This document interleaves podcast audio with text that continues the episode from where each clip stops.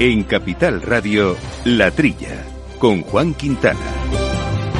Muy buenos días, gente del campo, y buenos días, amigos del campo y de sus gentes. Bienvenidos aquí una semanita más a este espacio de agricultura y de ganadería y de alimentación, asuntos ambientales de campo en general que hacemos con Jorge Zumeta, mando los controles técnicos, y una semanita más que ha sido muy intensa, como todos nuestros oyentes saben, en las movilizaciones del campo, que por supuesto vamos a comentar con Yoma Segales, que nos acompaña como siempre. muy buenos, días, a todos.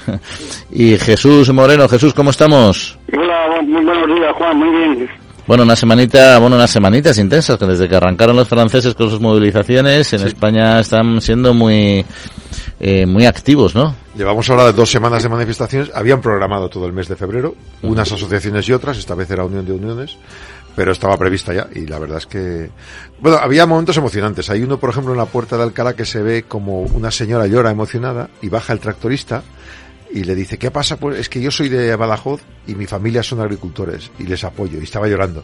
Y tuvo que ir el agricultor a consolar a la señora. curioso, curioso. Y luego la otra de madrugada, cuando ya volvían a su, a su casa, ves en algunos pueblos pequeñitos que están llegando los tractores y se van abriendo lucecitas y gente saliendo, algunos en pijama, en bata, a aplaudirles, ¿no? Como bienvenidos otra vez a casa. Es que eran como sus representantes que venido a, a pelear en el buen sentido De, de, la palabra. Por, bueno, o no en el buen sentido, a, a pelear no físicamente, pero a defender, defender los, intereses de todos. Sí, sí, sí. emocionante, verdaderamente emocionante. Eso tiene una lectura, que, que, que sepan las autoridades que el pueblo está al lado del campo. Sí. Sí, sí, sí, La reina también. ¿Te acuerdas que les avisaron a algunos que estaban en una, en una rotonda, va a venir, va a pasar la reina, aquí no queremos líos, se puso la Guardia Civil, y dijeron, ¿podemos hacer una pancarta? Hicieron una pancarta. Entonces pusieron algo así como Majestad salude. Bajó la ventana y les saludó. Y claro, eso, hombre, para ellos es un espaldarazo. Sí, sí. Ya si se hubiera bajado, si se hubiera bajado ya habría sido redondo. Igual le hubiera preparado una bolsa de tomates para darle o algo, Sí, ¿eh? hombre, vamos, está seguro, sí, sí. Llenos de polvo. Yo, yo, yo, yo, vamos, el que, el que sepa algo de campo y haya, estado en el campo, doble emoción. Parece que venían, venían de hacer barbecho. Eh, eh, además, gente joven eh, el, el, el, al volante. Vamos, emocionantísimo, ¿no? Venían llenos de polvo, como si, como si vinieran de, de, de, de hacer barbecho con el polvo y dejando el campo, vinieran para acá. Oye, es una cosa verdaderamente que, que, yo creo que eso tiene una lectura, ¿eh? Creo yo. Sí, tiene, tiene, tiene unas cuantas que ahora, ahora entraremos en, ese, en ellas. Y bueno, también la daba gusto ver, como decía, no sé, decía Jesús, eh, que la maquinaria que ha llegado, la verdad es que es maquinaria potente. Y limpia. Tampoco van a venir con los tractores. Se quejaba mucha gente del gobierno, la prensa gubernamental, que fíjate que estos han ido a alquilar el tractor para venir, que son tractores nuevos. No, no, es que los limpia, los lavan porque son gente limpia también. Hombre, claro, como debe ser, como todo el mundo cuida su, sus herramientas, todo el mundo, claro. todo el mundo las cuida, ¿sí, ¿no? Pero estas, estas, máquinas, eh, Jesús, al final es una inversión, no es el, el, que se compra un Ferrari, sino que el que compra una máquina de inversión para trabajar, ¿no? Hombre, y además pagando a, ¿qué tenés, qué tenés? Que las pagan a plazo, ¿eh? Claro. O sea que estas máquinas valen unidad, porque vamos, yo en mi época eran tractores de, las marcas se mantienen algunas, ¿no? Yo en mi, mi las marcas conocidas de siempre, pero con, con, con un tamaño y una, una rueda enorme, es decir, o sea, son inversiones muy grandes. Seguro que, que hasta están pagando, están pagando las letras mensuales eh, eh, hasta que lo amorticen, claro. -huh. Así que les, les entra una gran desesperación.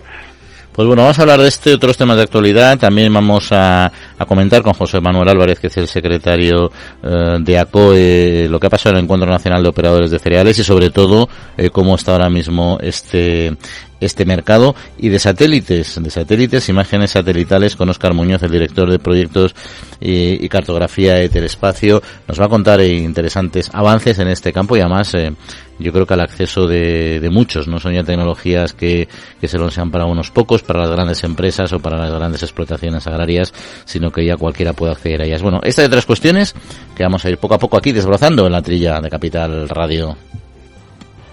Al mal tiempo, mala helada. El cambio climático lo ha cambiado todo y los riesgos son más y más imprevistos, como las lluvias, las heladas o el pedrisco. Por eso necesitas un buen seguro agrario que garantice tu tranquilidad. Y ahora es el momento de contratar tu seguro de frutales. Agroseguro. Trabaja sobre seguro. La Trilla, con Juan Quintana, Capital Radio. Bueno, pues estábamos comentando el tema de estas movilizaciones, como no podía ser de otra manera, ¿no? Y al final el campo, en dos semanas de protestas, como decía Jauma, yo creo que ha logrado numerosas promesas, también concesiones eh, del gobierno, muchas de ellas dependen de Bruselas, eso es cierto, pero bueno, la verdad es que al, al menos promesas hay, igual que las hubo también para los agricultores franceses. Efectivamente. Además, las consejerías de todas las, eh, la mayoría de comunidades autónomas se han reunido con ellos y también el ministro, hay que decirlo también, y bueno, pues han tomado nota y han dicho que hay algunas concesiones que van a intentar conseguir para el día 26 el Consejo de Ministros de Agricultura de la Unión Europea, que es uno de los últimos antes de antes de las elecciones y supongo que les interesará dejar un buen sabor de boca. Los agricultores y ganaderos se quejan del infierno burocrático. España defiende varias propuestas de simplificación de las normas de, de la PAC. Eh, derogación de rotación de cultivos, superficies no productivas de regadío. También permitirán flexibilizar la norma que obliga a mantener parte de las explotaciones en barbecho. Deja, en lugar de dejar yermo el 4% del terreno cultivable, podrán plantar cultivos fijadores de nitrógeno, guisantes, alubias, lentejas. Y luego también los ecoregímenes, una de las innovaciones, España ha ofrecido ampliar modalidades teniendo en cuenta zonas áridas. Otra de las concesiones es hacer voluntario el cuaderno digital de explotación, que para muchos será una barbaridad porque hay pueblos donde no hay ni cobertura.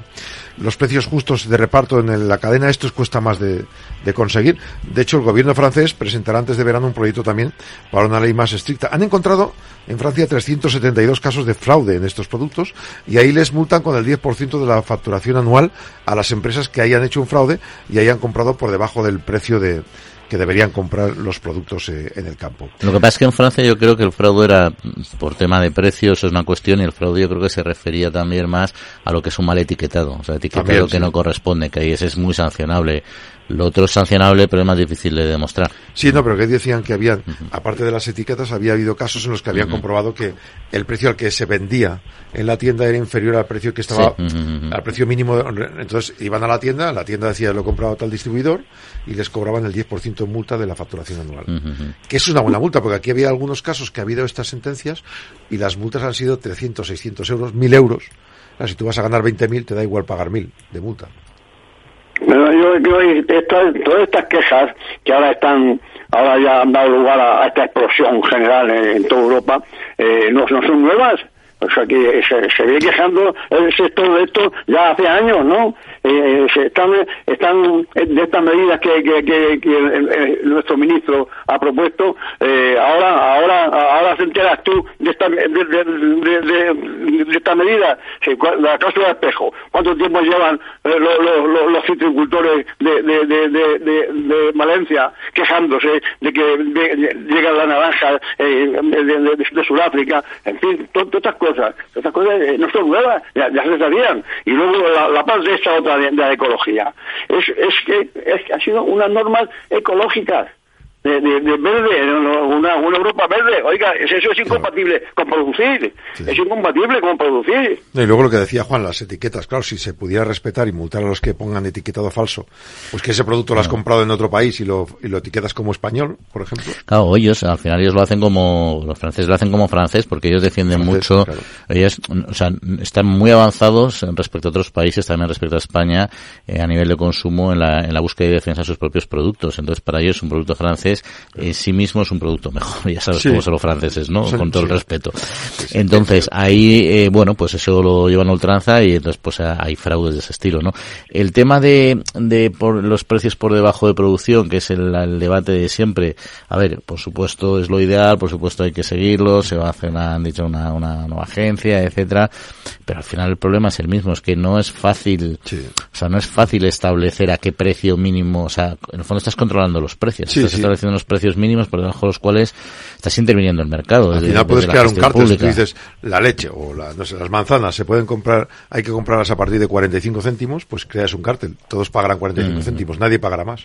Y a mí todo eso, y me parece bien, yo siempre he defendido esa, esa medida, pero nunca he sabido muy bien realmente cómo se va a poder aplicar y ser realmente operativa, porque al final si tú haces eso, también estás trasladando todo el precio al consumo, que en el fondo yo creo que es lo que debía de ser. O sea, si, el, si al productor le cuesta X producir y, lo, y los intermediarios y, la, y el, y el comercializador, comercializador final necesitan unos márgenes, sí. pues entonces reducirán los márgenes hasta un punto y por encima y por debajo de ese punto lo que irán lo trasladarán esto al consumo. Eso es lo que hace una de las grandes superficies mm. a las que se refiere todo el mundo cuando insultan. La principal mm. en España, la mm. número uno de las superficies de venta, la del color verde, -hmm. según decían ellos, un día explicaba el, el, propietario que ellos tienen una, ellos pactan con los que les venden un, entre el 3 y el 5% de beneficio, no más.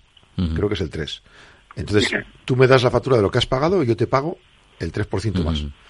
es un tema... Es un o sea tema que eso no sé si se puede conseguir a nivel gubernamental. Claro, claro. Eh, sí, es un tema complejo lo del precio de, del coste de, de producción, porque hay a lo mejor quien, quien tiene un coste de producción y otro agricultores tienen otro. Pero es- esta, de, de estas promesas que, que ha hecho el ministro está crear la agencia estatal de, de, de, de- de control. De control. Es que no, no, no, es, es que no, no, la ICA no ha funcionado porque Es que es lo que, eso es lo que digo yo. Vas a crear otra... es, es- es otra ICA. Pero que la agencia también estará igual que ahora. Son unos señores técnicos que pueden dar una vuelta por las tiendas y que lo, lo que va a pasar es que alguien tiene que denunciar. ¿Quién denuncia? Si tú denuncias, te dejan de comprar. Está claro, pero si si además tienes una estructura, que una agencia que en principio estaba funcionando, yo me imagino que eso se basará en que distintas eh, eh, formas jurídicas desde la perspectiva de la administración tienen distintas capacidades de, de acción, ¿no? Sí. Pero al final lo que necesitas es en recursos económicos y recursos humanos, al final, que y eso es lo que tienes que dotar. A mí que se cree otra agencia, pues no sé qué sentido que puede tener, ¿no? yo no lo capto, seguro que lo explicará el gobierno y nos lo aclarará, pero mm, refuerza lo que tienes y, y con eso intenta llegar a todo lo que puedas llegar dentro de, de las limitaciones que tiene siempre intervenir en el mercado de los precios. imagínate ¿no? que un distribuidor diga, vale, pues tú las naranjas tienes que pagarlas a 50 céntimos, por ejemplo, el kilo, ¿vale? Y resulta que el tío, pues vale, pues me voy a Marruecos, monto empresa en Marruecos, soy español también, y, me la- y ahí me salen a 10 céntimos y las vendo aquí a 50. Ujú. También puedes hacerlo. Entonces Sí. al final echa la ley, echa la trampa. Tienes que saber de dónde es esa naranja, seguir la trazabilidad. Siempre habrá alguno que haga alguna cosa fea. Claro, no, claro, o sea, se echa la ley, echa la trampa, está claro. Bueno, es un tema delicado, pero yo sí creo, Jesús, que lo bueno es que al menos sí que es verdad que ha habido eh, una sensibilización importante eh, en que hay que buscar soluciones. Y como muy bien decía Jesús, que para mí lo más relevante es el, el, el revertir ese reverdecimiento exagerado de la política. A mí el que se haya frenado la política anti, antifitosanitarios, que se haya aprobado las nuevas técnicas genómicas, una línea de trabajo que no tengan que pasar por la línea de transgénesis, a mí todo eso me parece que es un, un gran avance, sobre todo porque eso da herramientas y aumenta la, la- la viabilidad de las explotaciones, en este caso agrícolas. ¿No? Es que entre Pero- los objetivos del milenio de la OMS, esta famosa 2030, uno está duplicar la cantidad de producción agrícola que se produce. Pero eh, reduciendo la cantidad de fitosanitarios. A ver, ¿cómo lo haces? Si reduces el terreno y los fitosanitarios, es imposible que dupliques la producción. Tendrás que buscar una manera, ¿o no? Ujú, 100%. Tú no puedes poner una planta encima de la otra. Y Bueno, bueno, vamos a ver, existe la agencia, la agencia de seguridad alimentaria que, que funciona perfectamente.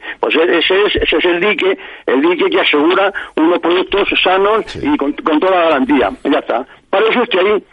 Eso esté ahí y, no siga con que con que no se, se use este este este, abo- este abonado, est- estos fertilizantes, que no se use esto para las plagas y venga cada vez más ahogo, cada vez más ahogo y claro, llega un momento que dice hasta aquí, hasta aquí. Y y eso unido a, a esto otro de, los- de los ecoregímenes, eco- ecoregímenes. Y, y esto que ha comentado eh, ya un medio del 4% de ahogarbecho, es que es, que es, es ahogar, ahogar, ahogar al campo.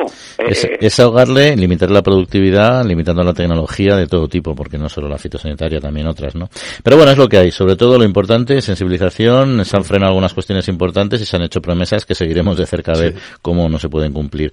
Eh, vamos a cambiar de tema, si os parece, nos vamos también al tema comercial, en este caso vinculado con Ucrania, porque los embajadores de los Estados eh, miembros ante la Unión Europea han respaldado prolongar un año más, eh, a partir del 6 de junio del 24, eh, la suspensión de los aranceles a las exportaciones ucranianas. Un año más hasta el 25. La Comisión propuso esa prórroga, pero claro, dependía a partir del 31 de enero, cuando llegó la propuesta, de que eh, uno o más países se vieran afectados en sus mercados agrícolas.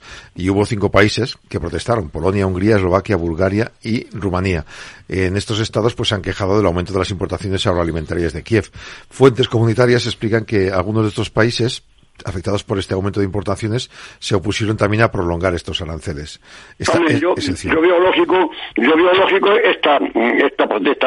Está, está claro que, que, que a Ucrania hay que ayudarla, eh, eso, con- vamos, eso está clarísimo. Y que además eh, el cereal que produce Ucrania hace falta en el resto de, de- del resto del mundo, entre ellos de- en España.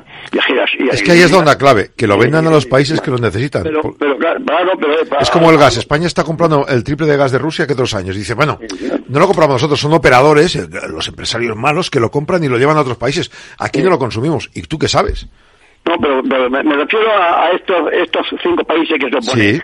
Yo creo que tienen razón en oponerse, son vecinos y, y, producen, producen igual que Ucrania. Claro, si, si, si, si, si, si quitan los aranceles, pues los barre Ucrania, ¿no? Pero bueno, para eso está la comisión y los 27, que los 27 han, han, ganado por mayoría. Pero oiga, usted establezca otro tipo de ayuda para no perjudicar a estos países. Pero yo lo veo más fácil. ¿Cuántas toneladas de, de cereal necesitas en Europa? 20.000.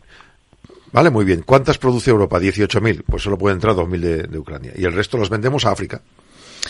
Sí, lo que pasa es que al final hay esos, eh, esas, esas cuentas son complicadas porque al final estás, sí, o sea, la, la, aritméticamente yo creo que habría soluciones, pero que al final el mercado cuando aplicas la aritmética empiezas un poco a intervenir. yo creo que hay países ahí también que lo tienen, pues Francia por ejemplo me sorprende que no haya protestado porque ellos son productores de cereal también mm.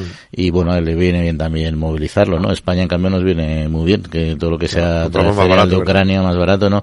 Va, es un tema, es un tema delicado y, y en estas decisiones nunca iba a gusto de todo, está clarísimo. Pero vamos, como decís, eh, la, la, la, posición de esos países es naturalmente, es natural que estén bastante preocupados. Pero en este sentido, por otro lado, eh, eh, y hablando también de, de, de, estas cuestiones de aranceles, la propia OMC, pero en este caso las aceitunas, ha planteado también que Estados Unidos no redujo los aranceles a las aceitunas españolas como se le, se le exigió. Se lo exigieron en 2021, tenían que haber cumplido. En el 23 Estados Unidos redujo, pero solo parcialmente sus aranceles, bajaron del 35 al 31, algo que la Unión Europea consideraba insuficiente. Denunció a la OMC y ese dictamen explica que efectivamente están reduciendo de menos, es decir, que tienen que ponerse los aranceles que corresponden. Y por tanto, Bruselas y Washington acordaron darse un tiempo adicional para entregar informes por escrito, pero de momento ya la OMC dice que necesitan ellos aceitunas negras para las pizzas y que las tienen que comprar al precio o, con los aranceles que corresponden eh, pues con justiprecio, como cláusula de espejo.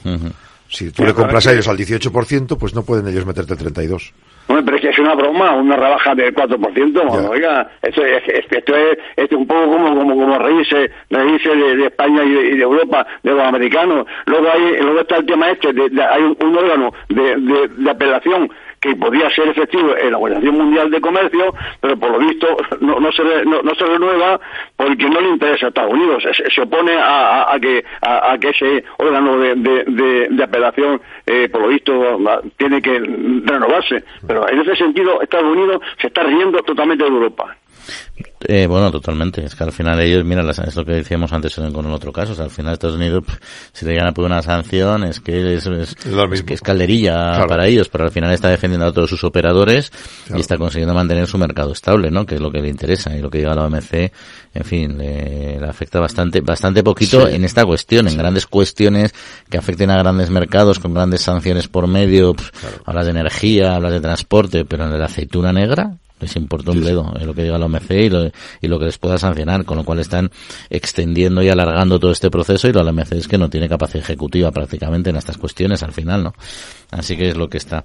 Pero bueno, oye, pues si os parece vamos a, a cambiar de tercio, cerramos aquí este primer bloque de análisis eh, de actualidad y vamos a hablar de un tema fascinante para mí, que es la tecnología en este caso, pero la que llega desde, desde más arriba de nuestro cielo, desde la estratosfera, la, la satelitar.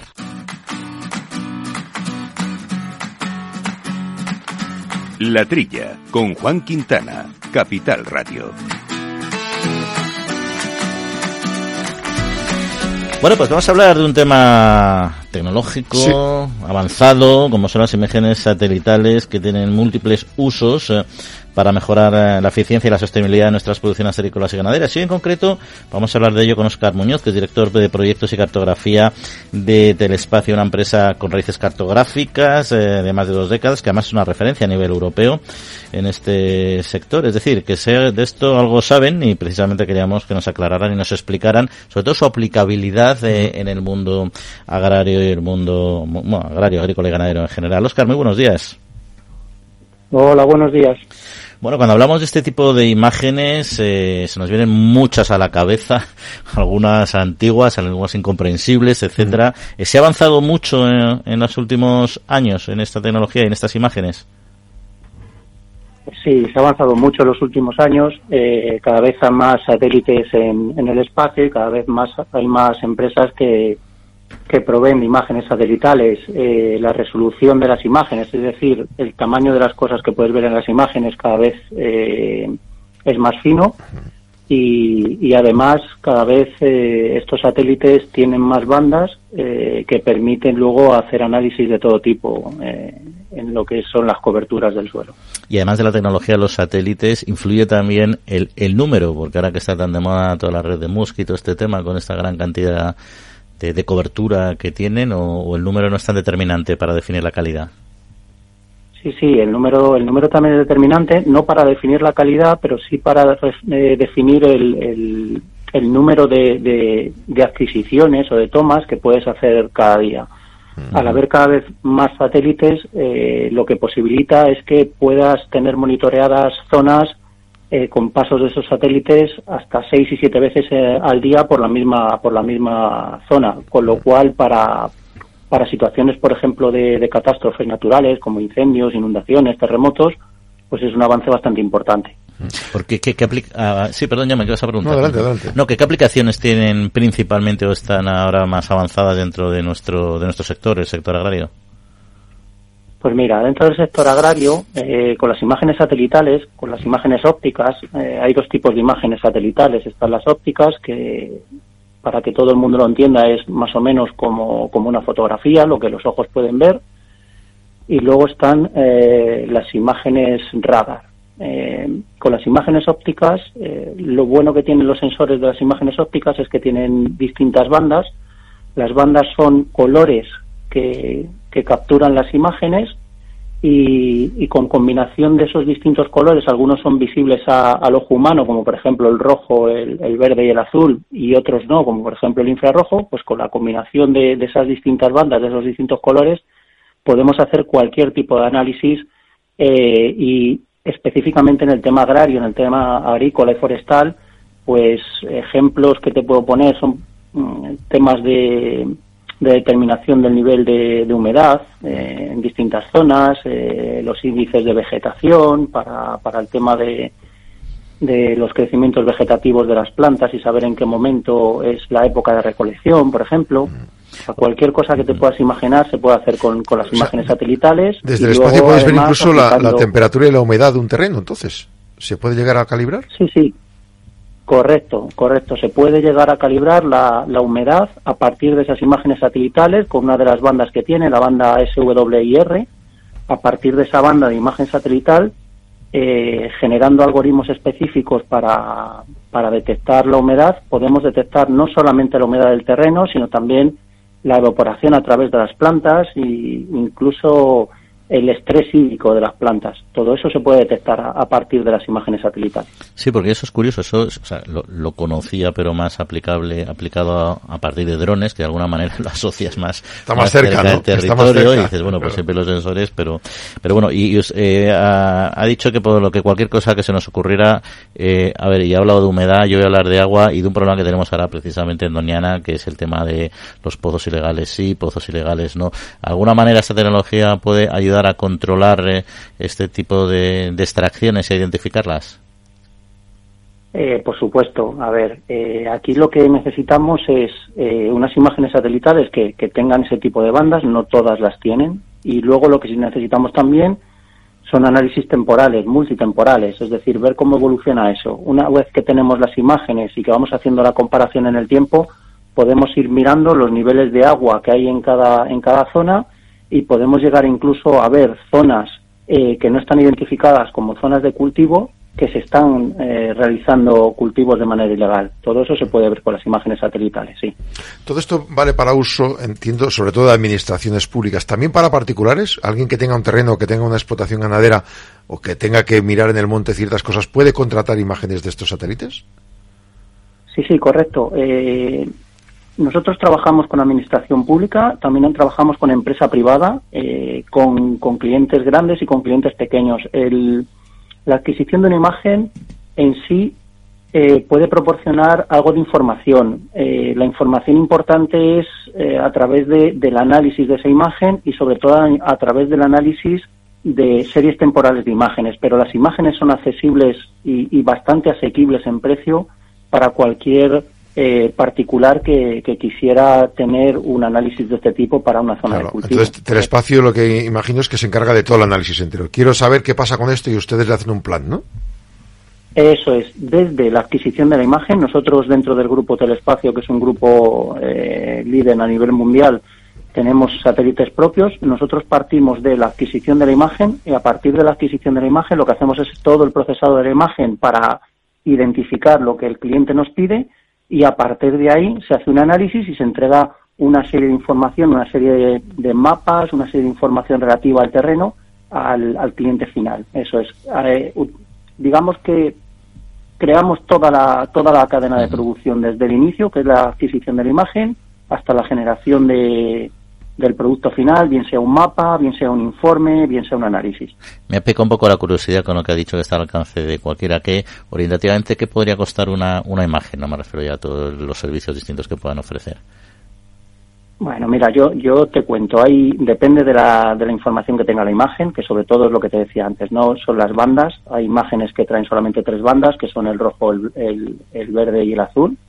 Con esas imágenes se pueden hacer análisis, pero análisis eh, visuales nada más, y luego ya a partir de ahí, cuantos más bandas incluyamos y mejor resolución de la imagen eh, tengamos, pues el precio va subiendo, pero estamos hablando que podemos eh, hacer ya eh, análisis de imágenes eh, a partir de 150, 200 euros una imagen en torno a 25 kilómetros cuadrados. Pues o sea que es bastante asequible. Para pillar un pozo ilegal es, una inversión. O para hacerte una imagen de tu, de tu parcela y ponerle un marco y colgarlo en tu casa. O sea, que decir que son precios. Está bien, sí, de precios. para gusto los colores, ¿no? Pero que ya existe, ¿no? Bromas aparte.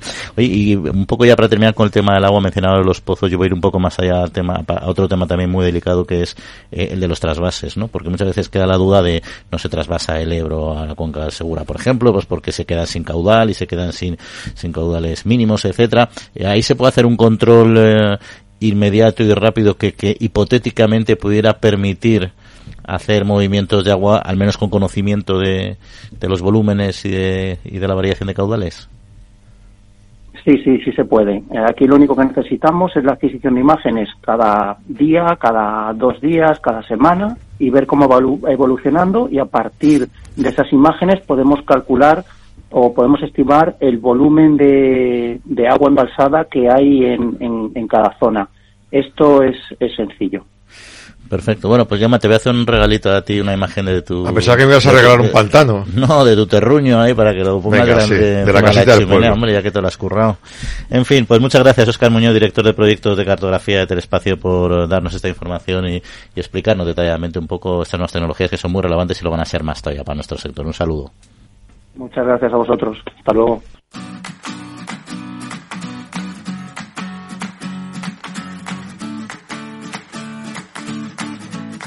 La Trilla, con Juan Quintana, Capital Radio.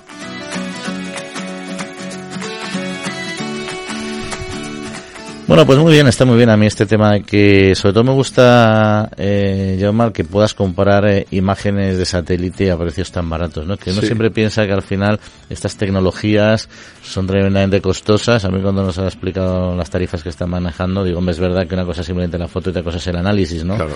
Pero ya bueno, poder, aunque, como decíamos antes, ¿no? Aunque solo sea para poner un adorno en tu, en tu casa, una foto de tu finca de satélite, pues ya está bien, ¿no?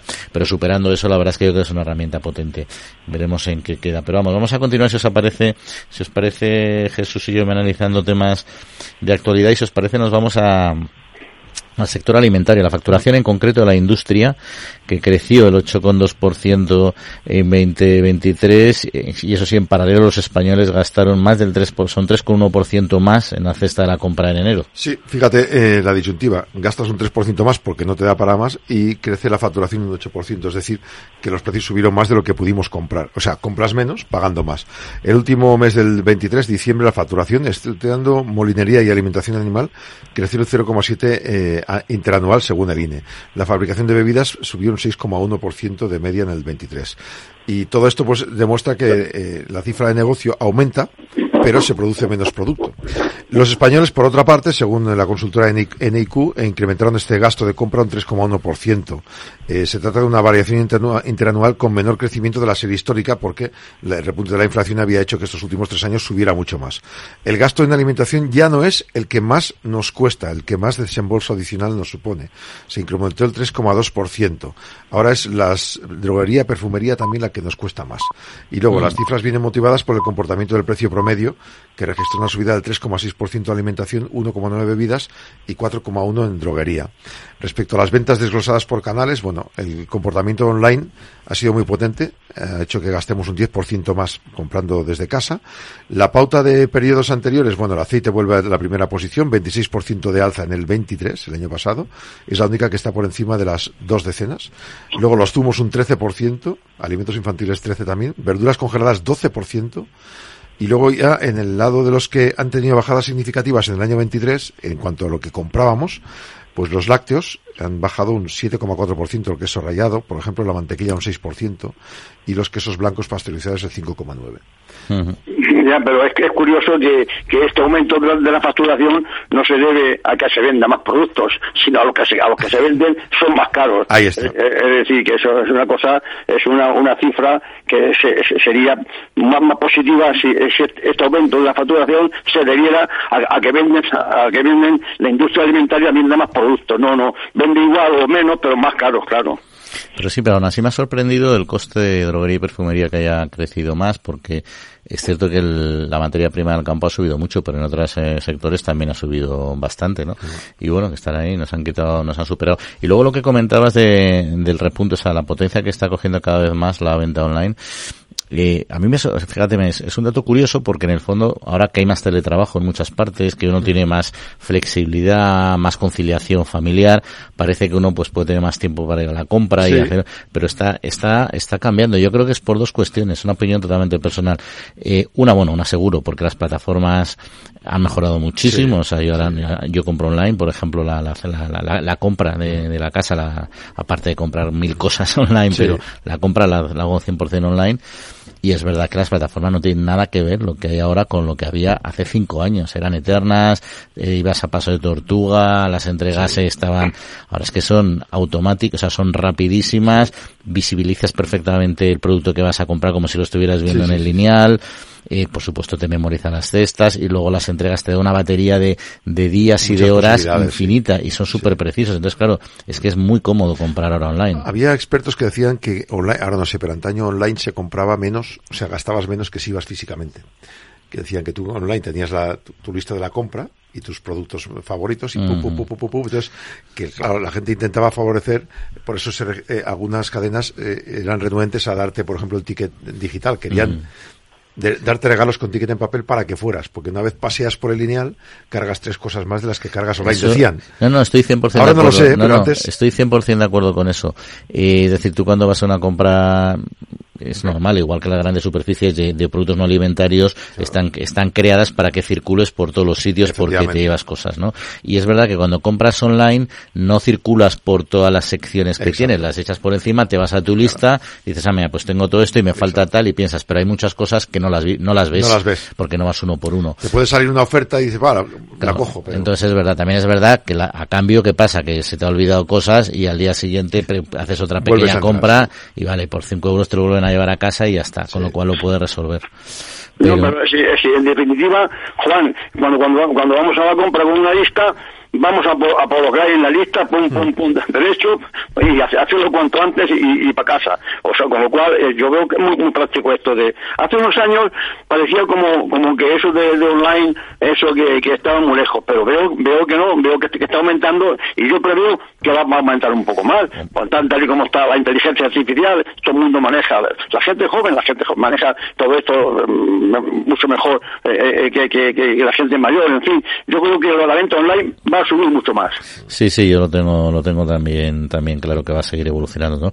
Y la otra cuestión que yo creo es que eh, el teletrabajo en sí mismo frena la venta online, porque es verdad eh, que muchas veces antes cuando salías trabajo volvías a la vuelta comprabas, ahora estás en tu casa y dices, ¿será que se a comprar? Y dices, pues si lo tengo aquí desde tu casa tranquilamente lo hace, porque incluso, no sé, en, hacer en tu en la oficina con tu compañero la venta online era complicado, pero en tu casa en dos minutos que estés descansando te metes la haces y, y, y, no te vas a sentir incómodo por hacer la compra en, la, en horario de trabajo, ¿no?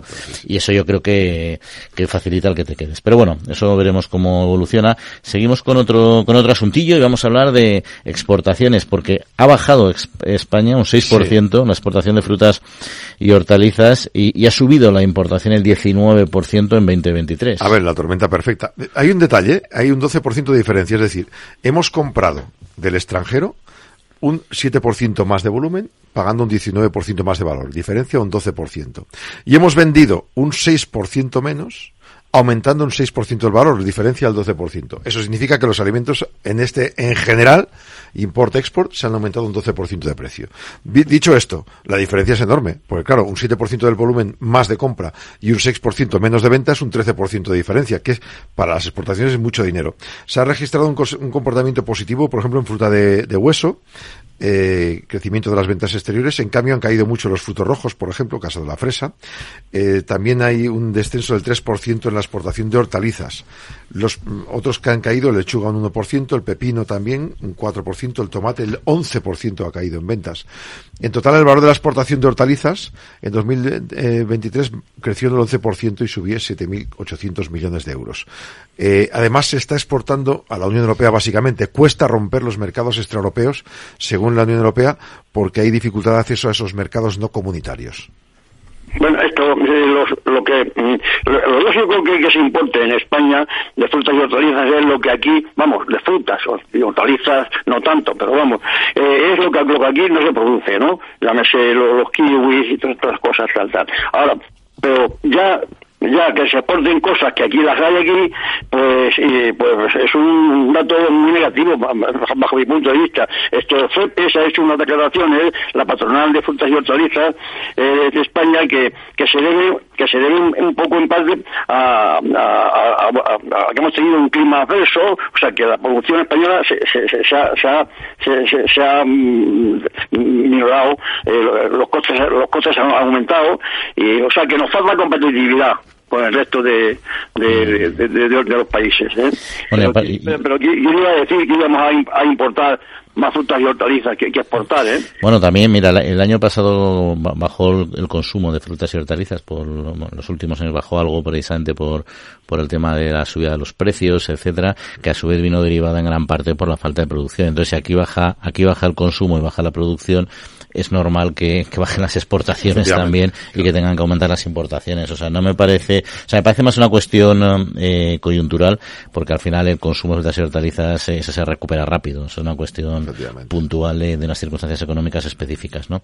Pero bueno, si os parece, vamos a cambiar de tercio y vamos a, como ya anticipábamos al principio del programa, hablar de nuestro eh, sector del cereal, porque se celebró el 21 Encuentro Nacional de Operadores de Cereales, donde se analizó en Zaragoza pues un complejo mercado a la baja, que además afecta a operadores, agricultores, y bueno, fue una cita cerealista que reunió eh, pues a una importante cantidad de, personas en Zaragoza, como decíamos, más de 500 eh, profesionales, y que marca anualmente un poco el devenir del tramo final de la campaña de comercialización. Bueno, pues eh, está organizado por la Asociación de Comercio de Cereales y Oleaginosas de España, de ACOE, y vamos a hablar con José María Álvarez, que es el secretario general de esta organización. José María, muy buenos días. Muy buenos días, ¿qué tal? Bueno, para empezar, eh, antes de entrar a hablar de, cereal, no me, no, me resisto a preguntarle por cómo valora las movilizaciones del campo de estas eh, semanas.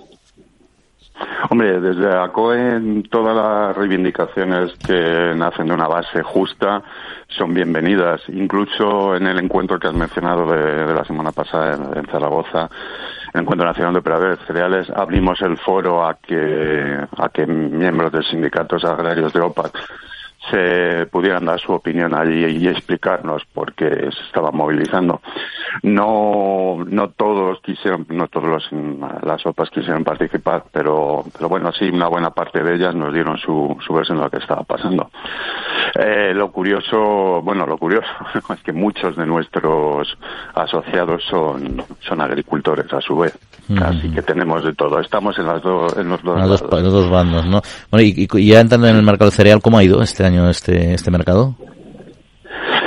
Bueno, el mercado de, cereales eh, totalmente a la baja, como has comentado. Es un, es un mercado que ha venido muy presionado por la enorme cosecha de, de maíz, tanto en Brasil como en Estados Unidos, que ha inundado el mercado y ha tenido un efecto de arrastre con respecto al resto de, cereales secundarios y trigo. eh, coyuntura complicada y lo que nos queda de campaña veremos. A ver, ahora entramos en el juego del, de lo que es el, el mercado del weather market, no el, el, mercado del clima en el hemisferio norte para ver cómo se van desarrollando las, las cosechas. En el momento las perspectivas son buenas. ¿Y todo esto que está siendo debido? El, el tema de las bajadas, como te digo, mmm, la circunstancia principal es la, la, la sobreoferta que, que ha recibido el mercado. Igual que, en años anteriores hemos tenido dificultades en el mercado tanto por la guerra de Ucrania como cuando tras la pandemia China se incorporó vorazmente al mercado del cereal hizo que hubiera mm, una demanda mayor a la oferta que empujó a los precios a, hacia arriba, a unos niveles desorbitados, ¿no? Ahora ha ocurrido el efecto contrario. Ha habido el consumo a nivel mundial se ha estabilizado, no ha crecido tanto como parecía que lo iba a hacer y sin embargo sí que la, tanto la cosecha de maíz en Brasil como en Estados Unidos ha sido muy grande y aunque en trigo vamos un poquito cortos y vamos a disminuir las existencias de final de campaña, el efecto de arrastre del maíz ha sido tremendo. ¿Cómo valoran esta decisión de la Unión Europea de hasta el 5 de junio del 25 suspender de nuevo los aranceles a las exportaciones ucranianas? ¿Cómo puede afectar esto a España? Bueno, España es que nos, España se encuentra en una coyuntura totalmente distinta a los países del este de Europa, porque nosotros somos importadores natos. Si no fuera por las importaciones, seríamos incapaces de mantener, de abastecer en la producción de piensos. Somos el primer productor de piensos de, para la alimentación animal de, de Europa y la mayor parte de nuestro abastecimiento viene de fuera más en una campaña extremadamente mala como ha sido esta aquí en nuestro país, que ha sido la peor cosecha de los últimos 30 años, si no fuera por estas importaciones, eh, no tendríamos capacidad de producir. O sea que con menos aranceles nos beneficia, ¿o no? A nosotros, eh, directamente a lo que es a la producción de pienso, sí. A los agricultores probablemente no, porque esto al, llegar maíz o maíz o cualquier otro tipo de, cereal a bajo precio, a fin de cuentas el, el que marca el, precio definitivo es el puerto, el puerto más el transporte a la zona de consumo. Con lo cual, si viene cereal a precio bajo, pues empuja los precios a la baja. ¿Y de cada futuro se prevé que se pueda salir, eh, al menos a medio plazo, de esa tendencia bajista a nivel mundial? Eh, bueno, hay opiniones para todos los gustos. Parece que hay voces que dicen analistas internacionales y están comentando que ya podrían haber llegado a, a su límite a la baja eh, por lo que respecta a esta campaña. Hay otros que dicen que no, que todavía hay posibilidad de que sigan descendiendo los precios. Yo creo que el, el mercado está, está suave, o sea, no hay tensión, no hay exceso de, de demanda, con lo cual eh, es, eh, es improbable que den un vuelco los, los precios a última hora. A no ser que, como he dicho antes, vengan noticias de descenso de la producción en el hemisferio norte. Ahí cambiarían las tornas, evidentemente.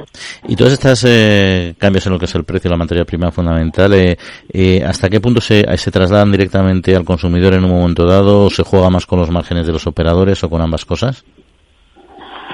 No, es, es que mm, es muy difícil porque la mayor parte del cereal que consumimos, consumimos en, en el mundo no va directamente al consumidor final, sino que pasa, se transforma en pienso que luego va a los animales que son, luego eh, la, tú consumes la carne.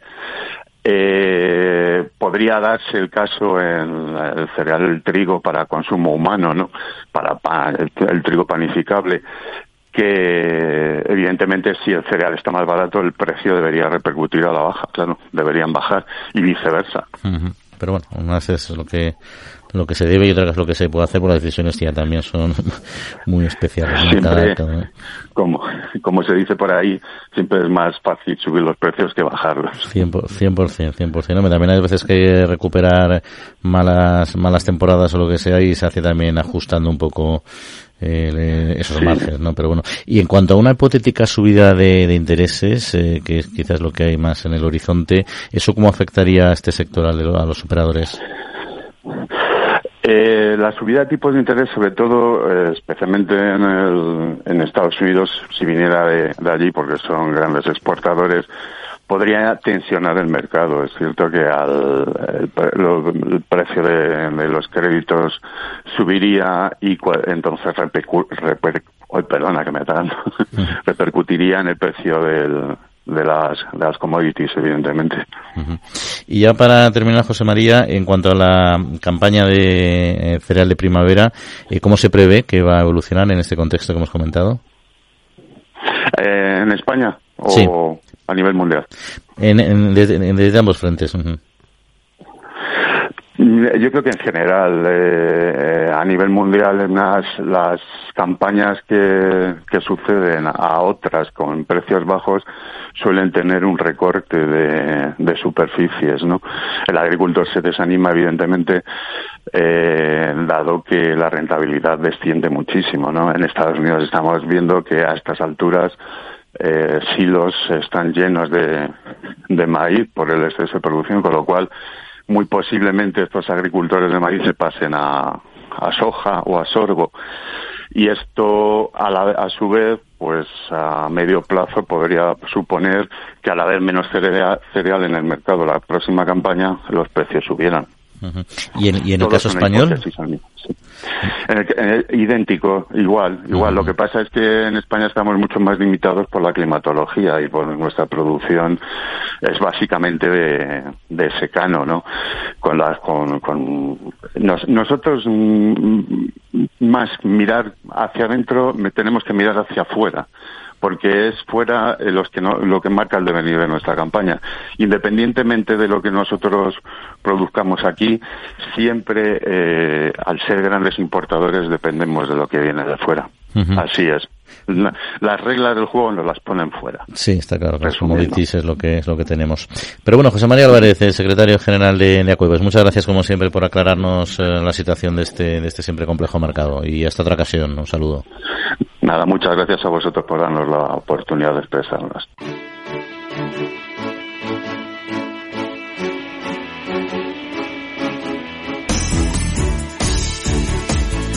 Bueno, pues seguimos hablando de temas de, de, actualidad. Vamos a hablar de meteorología. No queda otra también porque las últimas lluvias eh, siempre se espera que, llenen las reservas, la realidad es que van décima décima y los incrementos son muy bajitos, ¿no? Ha llovido en muchos sitios bastante, pero se ha elevado solo al 52,1% de la capacidad total. Sí, ha crecido un 1% los envases, el agua eh, de, del pasado martes a la semana anterior eh, según eh, explican, está por encima de la cantidad registrada el año pasado. Tampoco es un consuelo, pero el año pasado ya estábamos en plena sequía. Tenemos ahora 29.182 hectómetros cúbicos acumulados y el año pasado 28.356, pero está por debajo de la media del último decenio, que tendría que estar ahora en 33.500. Por cuencas, bueno, mejora punto y medio la de eh, Guadalete-Barbate, eh, pero continúa muy a la baja, tres décimas por debajo, las de Cataluña internas, sobre todo, que son las dos zonas de España que tienen más problemas. ¿no? Las que están en mejores condiciones, Cantábrico Oriental, cuencas internas del País Vasco, Galicia, Tinto, Odiel y Piedras y Cantábrico Oriental. Y los tres ríos más importantes de España, pues aumentan el caudal unas décimas. El Duero, 68,5%, el Ebro, 65,1% y el Tajo, 70,1%. Sí, no mucho. sí. Fíjate, esa, esa, noticia, esa noticia es es positiva. O sea, los, los tres grandes ríos españoles, su, caudal ha aumentado. ¿Y, y, dónde va ese agua? A ver dónde está ese plan hidrológico nacional, señores. A ver, a ver, a ver cuando, cuando se, se, se comete de una vez ese plan nacional y se va el agua por el Duero, por el Ebro y el Tajo, se marcha al mar y aquí nosotros con, con, con, con escasez de agua. Sí, ¿Eh? es el debate que siempre hemos tenido. Ya sé que hay una política de desaladoras intensa, muchísima desalación, que en un momento dado pueden cubrir los déficits en, en Cataluña, en, en Barcelona en este caso, pues que no tiene sentido teniendo agua que se tira al mar en determinados momentos del año. Así es. Yo creo que hay falta un poco de transparencia a la hora de explicar por qué esas obras... Y más que hacerlo ahora de golpe. Sí, no, y que, que son obras que técnicamente, o sea, desde el punto de vista de la ya. ingeniería, no, y que son fa- que son muy asumibles, o sea, Son que no, no es una Estaban- cosa Estaban presupuestadas, había el dinero de la Unión Europea, lo pararon por mo- motivos políticos, pero es que ahora, si tú te pones ahora como las cuencas no darían para llenar, o sea, no lo salvas dentro de unos meses. Esto son años de ir echando el agua que sobra a pantanos y que esos pantanos aguas arriba lleven el agua. Claro, eso es lo que yo creo, pero yo te diré más, yo creo que no solo es que puedas hacer un trasvase del Ebro a la conca del Jucador Segura, es que debería haber acuerdos a nivel europeo, de Centro Europa, que pasa lo También, mismo, sí. que sea, que la gente dice, "Co, es que es una barbaridad traer el agua de, de Francia, pero bueno, si hemos hecho túneles por debajo de, de los mares, hemos, hemos, hemos cortado continentes enteros para hacer canales, hemos elevado el nivel del mar en Holanda, es que Son esa- canales de cuenca a cuenca la- que es mucho más fácil Ah. y barato que luego llevar barcos cargados de agua. o sea, la ingeniería que hay que aplicar ahí, la tecnología está... Lo hacían los romanos, La- ¿eh? Hacían los romanos, o sea, que, que no estamos hablando... Que sí, que hay que calcular y hemos ingenieros haciéndolo, pero no estamos hablando de, de física cuántica inabordable. ni Entonces, vamos, yo creo que ahí hay, hay un problema. Y sobre todo el desequilibrio, que es que al final, aunque suba el 50 y estemos en 52 y pico por ciento, es que esos déficits en determinadas cuentas, cuencas tienen poco problema. Es un problemón, ¿eh? Y luego la desalación que se está utilizando y se están forzando determinadas plantas para llevar agua a estas cuencas, es que tiene un problema de, un problema medioambiental muy potente, porque al final, Ca- carísimo de luz, de coste de, coste eh, de, electricidad y luego la contaminación de, de, de la sal que producen esta- estas centrales. Eso se debería de quedar para casos muy, muy puntuales, por ejemplo en Canarias o así, pero Claro. que, sea, que sea solución eh, eh, eh, la península echando agua al mar, como estamos echando y nosotros la sal del agua, del agua. O sea que es una, es una cosa como como como como como, kaf- como kafkiana, suena eh, es, es una cosa como contradictoria, ¿no? Sí. Quitarle sal al agua con el costo que eso lleva y echando agua agua dulce Ujú. al mar, y echando agua dulce al mar. en fin, seguiremos hablando de este tema. Pero bueno, vamos a dar paso a nuestro amigo Pablo Madruelo, como siempre en la España medio llena, que nos va a llevar hasta Segovia, en este caso, a hablar de un de una experiencia per- personal y humana muy interesante, dejar una importante actividad profesional para dedicarte al cultivo de la patata, pero nos lo cuenta él. Eh, Pablo, muy buenos días. Hola, ¿qué tal? Muy buenos días, compañeros. Hoy desde Pinar Negrillo, en la provincia de Segovia, donde nos encontramos con Óscar. A Óscar lo conocimos hace algo más de un año aquí en el programa. Os lo presenté porque eh, había estudiado química, administración y dirección de empresas y junto con su mujer, a la que conoció en el laboratorio en el que trabajaba, decidió volver al pueblo, concretamente hasta aquí, hasta Pinar Negrillo, para dedicarse al cultivo de patata y darle un nuevo aire al negocio. En la conversación con él hablamos mucho de innovación en el sector agrícola y hoy he querido volver hasta aquí porque quedamos pendientes de volver a hablar para que nos ilustrara sobre algo de lo que hemos hablado en el programa más de una vez, la agricultura regenerativa y cómo esto ayuda al medio rural. Aquí estamos de nuevo, ha pasado yo creo que un año más o menos y me gustaría preguntarte cómo se hace eso. ¿Se, se puede hacer? ¿Hay alguna receta mágica? ¿Qué estás haciendo tú? Bueno, pues a ver, recetas mágicas como en la vida eh, no existen. Esto es un trabajo diario y una labor y, eh, de, de, de prueba-error y de aprendizaje. Nosotros, mm, desde que tuvimos la última conversación, hemos hecho varios cambios en la empresa y hemos hecho varios cambios porque, el, eh, resumiéndotelo de alguna forma así muy, muy rápida, lo que a nosotros nos interesa es tener un suelo sano. Lo que nosotros no queremos es degradar el suelo, porque de años de atrás, años atrás, las labores del campo siempre han sido eh, degradar el suelo, mover el suelo, que el suelo se quedara todo lo más limpio posible para que no hubiera nada en el suelo y ahí cultivar. Pero claro, nos estamos dando cuenta en estos últimos años que, mm, que todo eso es perjudicial, porque lo que conseguimos es eliminar materia orgánica del suelo, que la materia orgánica es fundamental para que lo que tú pongas en el suelo eh, crezca y, y, y, en fin, te dé tú como tu cultivo principal, te dé un, un valor añadido y eso se transforme en dinero.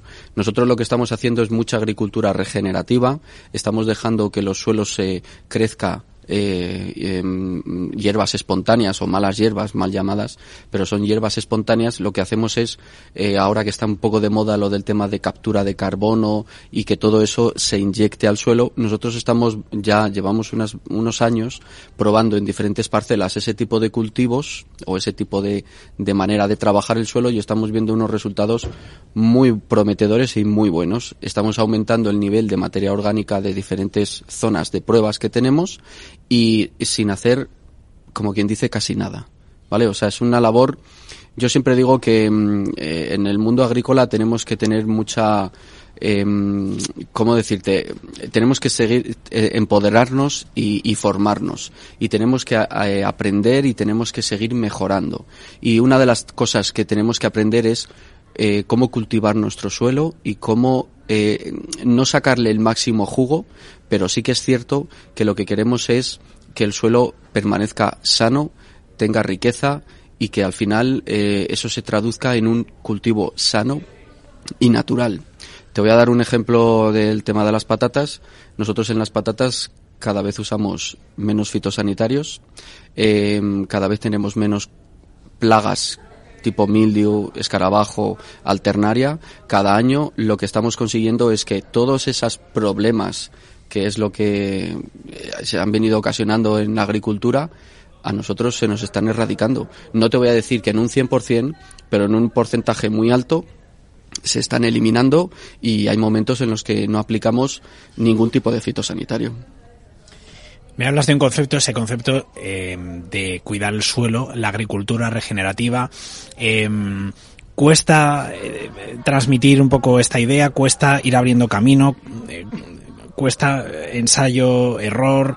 ¿Cómo, cómo es toda esta, eh, todo este trabajo? ¿Cómo te nutres? ¿Cómo, cómo, ¿De dónde sacas un poquito todo, todo, todo este conocimiento para, para ir haciendo pruebas de una cosa y de la otra? Bueno, pues la mayor parte del conocimiento sale eh, hoy en día a través de Internet, que tenemos eh, a nuestra mano cualquier información de cualquier parte del mundo. Eh, leo un montón de libros, tengo, leo muchos papers, eh, le, eh, hago muchos másters, estoy haciendo un máster de agricultura regenerativa ahora mismo y entonces al final eh, todo va sumando, todo vas cogiendo pinceladas de diferentes aspectos y va y todo va sumando. También todo eh, encaminado a tu zona, a la zona tuya, porque no es lo mismo una zona del norte de España, por ejemplo, que de aquí de la meseta, que es eh, más o menos son tipos diferentes de suelo. Tienes que conocer tu suelo para saber sacarle ese partido sin dañarlo, ¿no?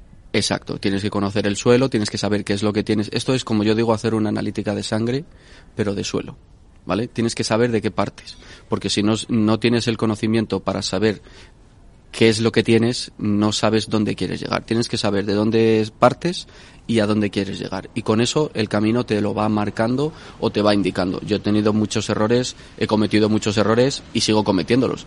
Pero ya te digo que estoy obteniendo unos resultados muy, muy satisfactorios y la verdad que cada vez mejor.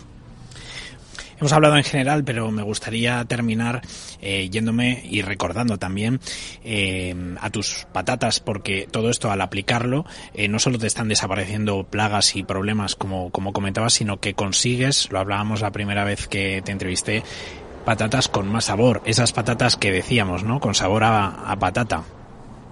Pues sí, son patatas con sabor a patata porque realmente el, el sabor de la patata lo da la tierra si empeoramos un terreno, si, si degradamos un suelo, al final lo que estamos consiguiendo es que ese suelo sea inerte, no, no tenga biodiversidad, no tenga vida, no tenga nutrientes para que lo que tú vayas a poner, me da igual una patata que un trigo, que un cereal, un girasol, lo que sea. Eh, lo que necesitamos es que el suelo se reviva, coja biodiversidad, absorba nutrientes, absorba carbono de, de la atmósfera. Eh, es una suma de muchas cosas para que todo eso se transmita con lo que tú cultivas. En este caso, patata con sabor a patata. ¿Cómo os encontramos, Oscar? Pues estamos en redes sociales, en Patatas Tarsa y tenemos nuestra página web, patatastarsa.com, tenemos tienda online en patatastarsa.com y bueno, en fin, ahí en Google podéis encontrarnos en cualquier parte. Oye, pues te emplazo al inicio de la temporada de las patatas para que me muestres todo esto, porque me gustaría, ahora estamos fuera de temporada, pero eh, que me ayudes a describírselo a la gente y que me ayudes también a, de alguna manera, visualizarlo. Así que nos escuchamos pronto. Pues serás bienvenido y nada, nos vemos.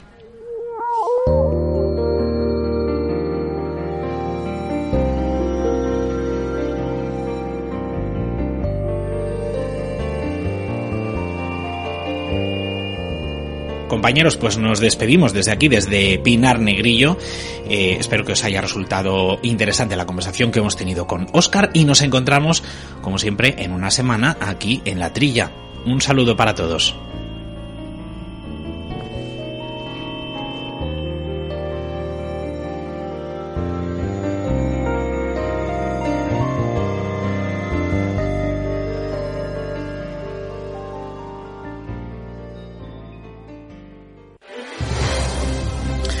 Bueno, pues eh, se nos acaba el tiempo. Yoma, Jesús, un placer como siempre. Hasta la próxima semana, adiós. Bueno, adiós, a ver si sube un, un poquito más los pantanos, venga. Di que sí a todos ustedes que nos escuchan, eh, que pasen muy buena semanita y sobre todo, cuídense. Un saludo.